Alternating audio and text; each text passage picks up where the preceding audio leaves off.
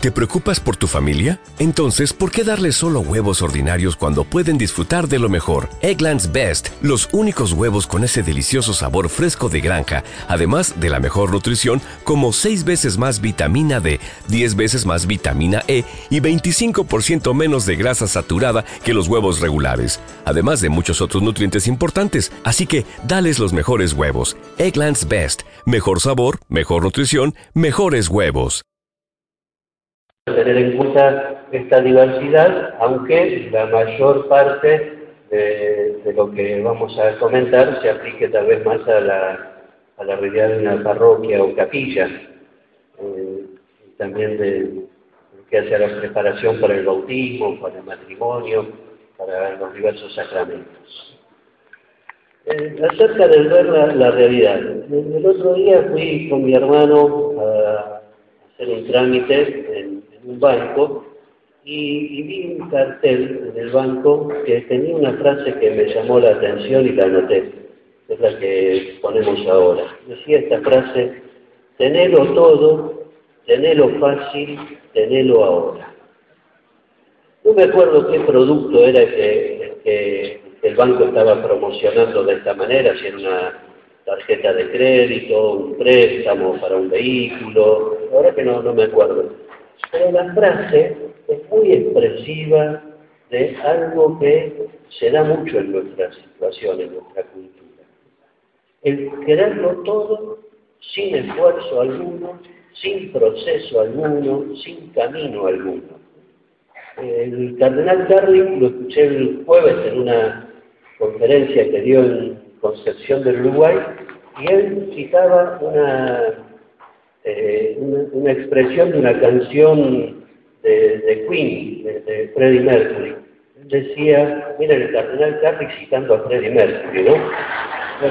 pero, él destacaba esta expresión de Freddie Mercury. Decía, eh, quiero todo ahora, o todo ya, algo así era, una de las canciones.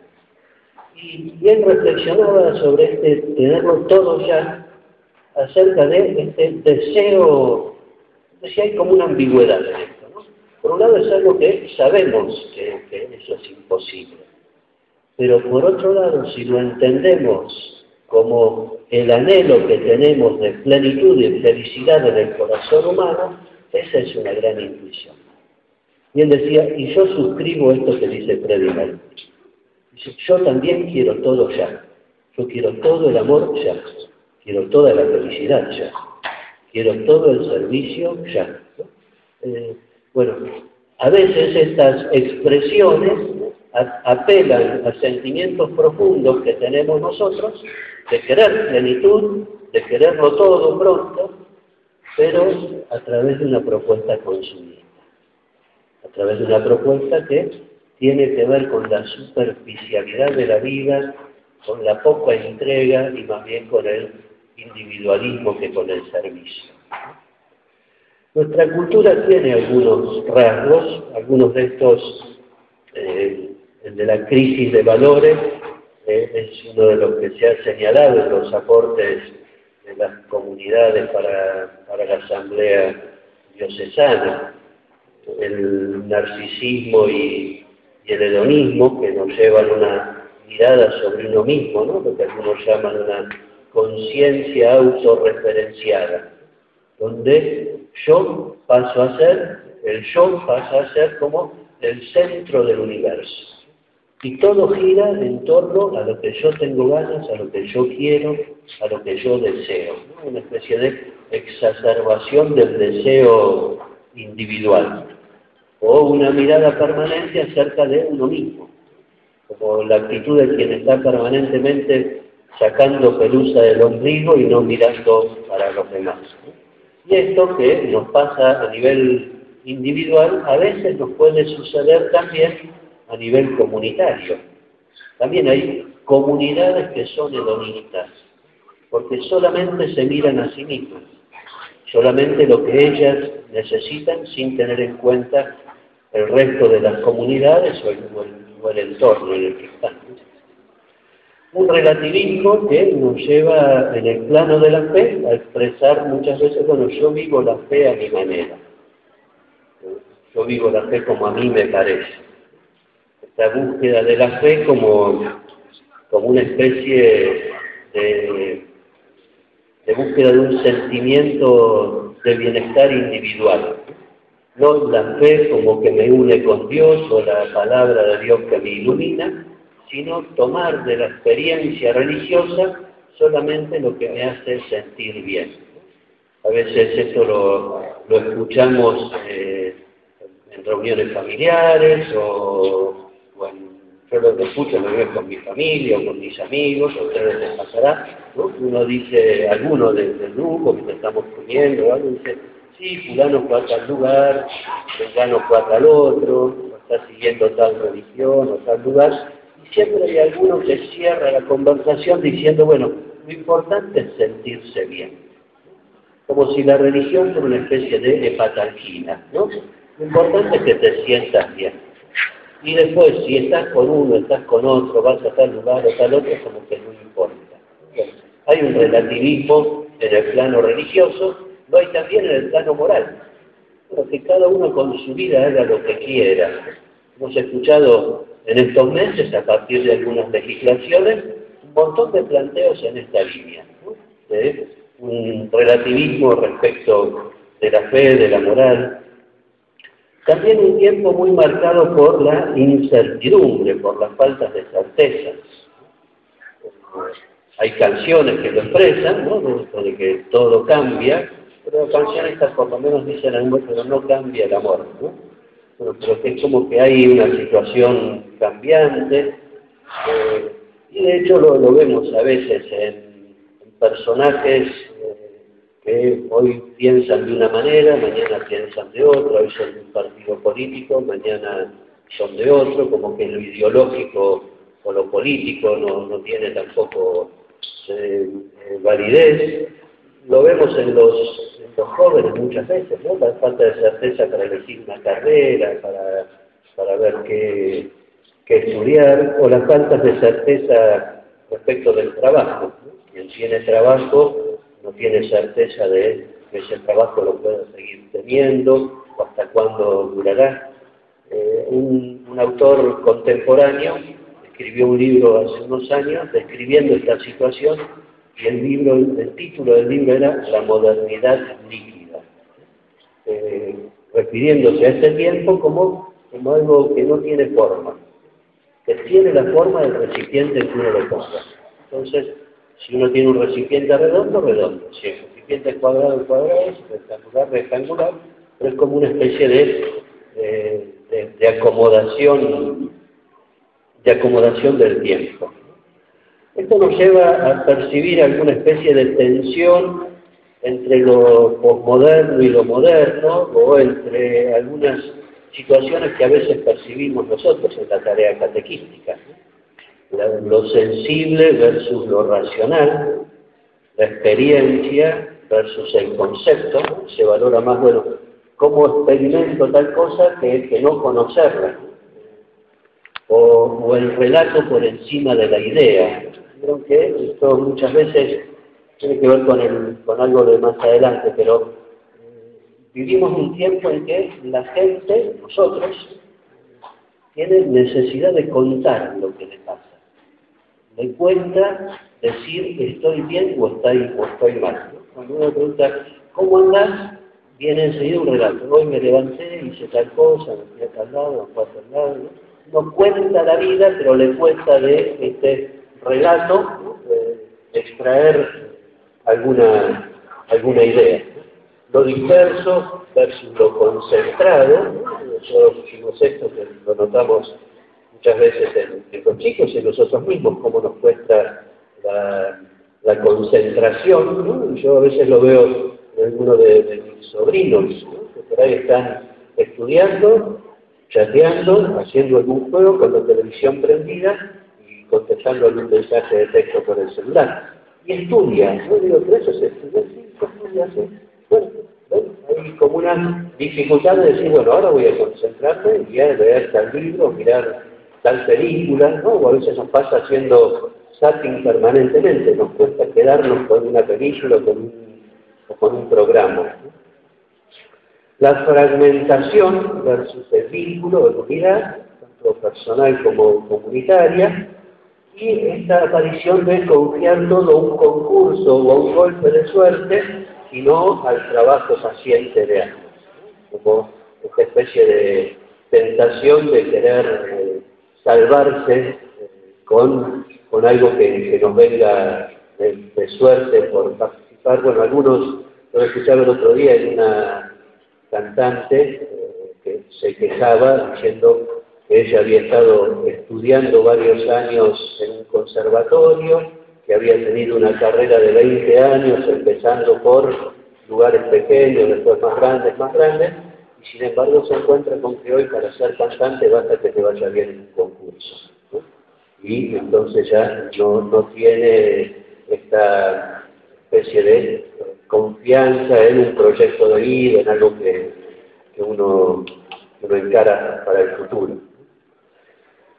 Una mirada acerca de los niños, que es lo que decimos también, esto lo he escuchado en encuentros o reuniones con ustedes los niños que vienen a la catequesis con poca motivación, tienen otras actividades y entonces cuesta encontrar el horario, que tienen deporte, que tienen un idioma, que tienen alguna otra actividad extracurricular. En la casa no les han enseñado a rezar. muchas veces nos encontramos con, chicos que son paganos de hecho, ¿no? no, lo digo en tono de, juicio, de condena, ¿eh? pero de hecho muchos son, son paganos y están parte de una, una cultura paganizada y también decimos les cuesta venir a misa, no, vienen muy poco. ¿Cómo miramos a las familias? y con poco compromiso de parte de los padres y por lo tanto también poco acompañamiento. Y muchas veces de la familia quien se encarga de la catequesis es la abuela o algún otro familiar, porque el papá y la mamá están como ausentes de, de contacto con la comunidad cristiana. ¿Y cómo nos, nos vemos nosotros nosotros decimos que cada vez tenemos más trabajo, somos menos, estamos más sobrecargados, que siempre somos los mismos los que estamos en todo y entonces tenemos una multiplicidad de, tareas. Eh, veanlo entre ustedes, ¿no? Entonces, reconozco también entre ustedes no solo catequistas, ¿no? también dirigentes de algún grupo de jóvenes, miembros de Cáritas, docentes, en en otros ámbitos, de algún otro movimiento, tenemos una serie de, de, responsabilidades que, y además notamos que somos menos. Yo a la mañana miraba una guía eclesiástica de la diócesis del año 98 y la comparaba con la que publicamos en el 2008 en esos 10 años tenemos 10 sacerdotes menos en la diócesis. Así que eh, ahí se nota también lo que también los sacerdotes mismos dicen, que están también este, sobrecargados.